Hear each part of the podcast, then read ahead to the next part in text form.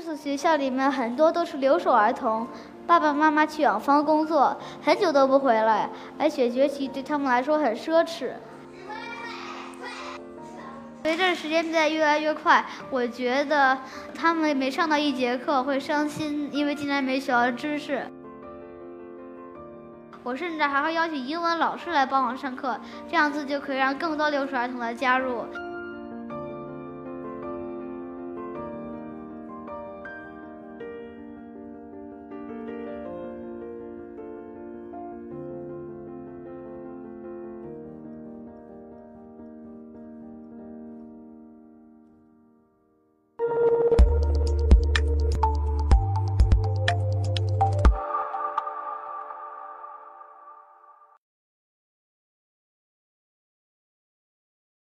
大家好，我叫林红尘，今年九岁，我读三年级。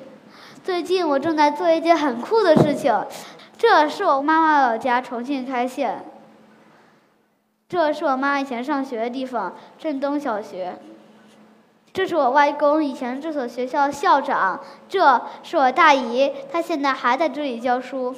这所学校里面很多都是留守儿童。爸爸妈妈去远方工作，很久都不回来，而且学习对他们来说很奢侈。每年寒暑假回老家，妈妈都会带我去她的学校，让我陪他们玩儿。他们的教室里也有玩具，玩具车的车身是用塑料瓶子做的，车轱辘呢，而是用瓶盖子做的。每天我都会看他们玩这个小车。有一次，大姨问我要不要你当我的小助教来给他们上课呢？我连忙回答：“好，好，没问题。”我就开始给他们教拼音。不久，我们也成为了好朋友。回到北京，我的课开始变得越来越多。我有线上课、线下课，各种各样的课。闲着的时候，我就开始想念他们。我就想，哼，他们会不会忘掉我呢？要是有种方法能随时沟通，那就好了。有一次，我的妈妈给我报了一个线上英文课，又有优点又有缺点。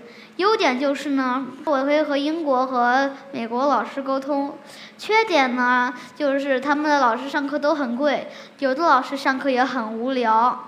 所以我就想个好主意，我可以给老家的小朋友们上课，这样他们又能见到我，又能学到英文。说干就干。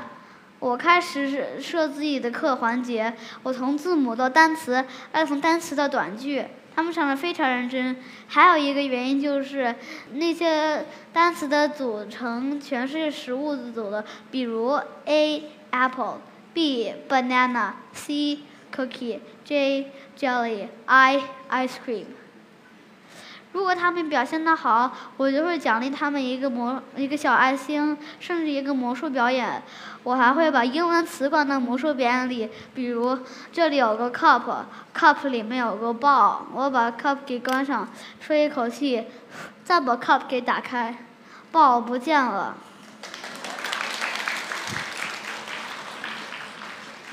我只有五个学生，第一节课我用一对五的形式来上课，非常吵。我听到爷爷奶奶播电视啊，而且他们一直在喊“晚上好，林老师”啊，还有狗追猫呀，家长在聊天呀。我甚至还听了个家长在骂他的孩子说：“你哪个不读？你好笨呐！” 所以我就决定把课的形式改成改成一对二的形式，这样那些声音都不见了。可是问题又来了，我必须得要重复上课。比如星期一 apple banana cookie，星期二又是 apple banana cookie，星期三还是 apple banana cookie，我实在没时间玩了。还有一次呢，就是我正在玩游戏，刚把玩具拿出来，妈妈就说：“哎，你要给他们上课了，快点过来！”我就彻底崩溃了。我想，为啥你要趁我玩的时候给他们上课呢？可是因为我怕妈妈骂我，所以我还是给他们上课了。